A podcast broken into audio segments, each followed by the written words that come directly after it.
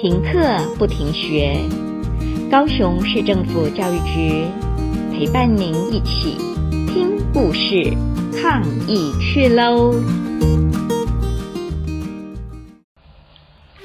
大家好，今天跟大家分享一个生活的哲学。这个哲学呢，叫做分享是一种成就，分享是一种成就。那我们就从一个有奖征答的题目开始吧。嗯，有一家电器公司，它推出了一个有奖征答的题目，题目是说，从伦敦到美国怎么去才好玩呢？哇，第一特奖是一台七十寸的彩色大电视。那参加这个活动的情况非常的热烈，各种答案不断的涌出。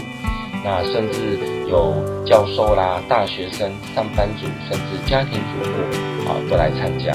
答案可以说是无所不包，创意是无奇不有。而最后的决选，啊，结果出乎意的意料之外，是一位小学生来雀屏中选。那大家很好奇他的答案会是什么呢？其实很简单，他的答案是说，跟好朋友一起去最好玩。哦，跟好朋友一起去最好玩。当然，评审给的评价就是分享的快乐远胜过独自的拥有。是的，我们在这边先举一个小小的故事。其实大家都知道诺贝尔的什么奖什么奖。那从前瑞典有一个人叫做诺贝尔，他在读小学的时候，班上一直是成绩一直是第二名。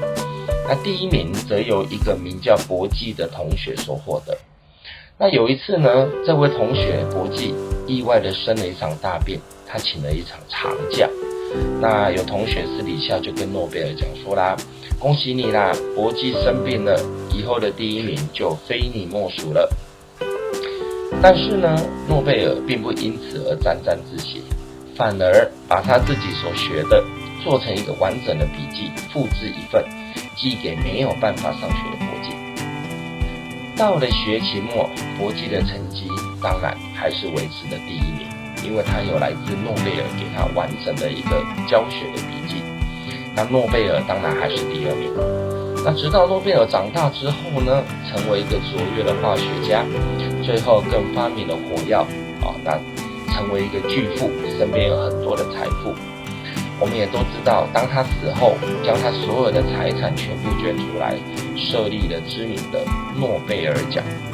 那每年用这个基金的利息啊，奖励在国际上对于物理、化学、生理、医学、文学、经济以及致力于人类和平有所贡献的人。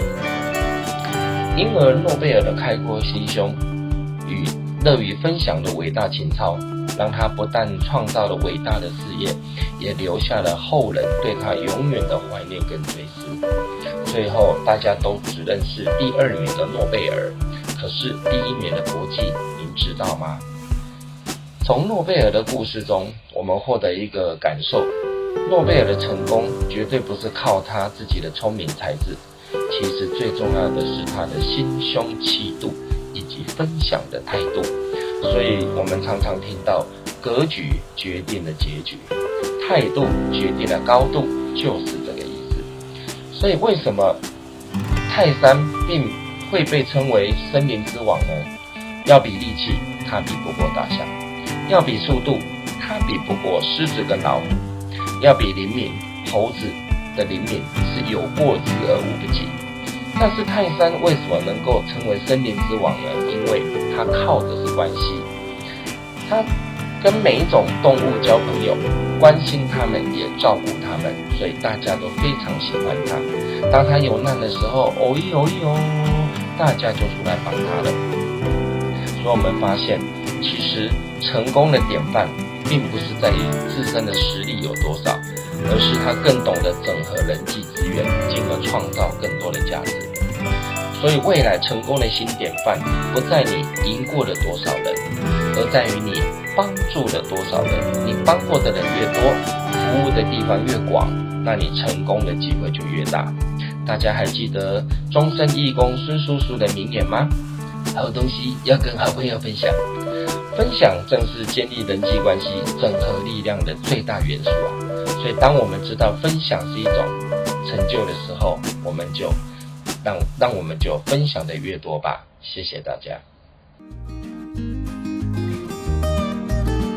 故事听完了，亲爱的小朋友，听完故事以后，你有什么想法呢？可以跟你亲爱的家人分享哦。欢迎继续点选下一个故事。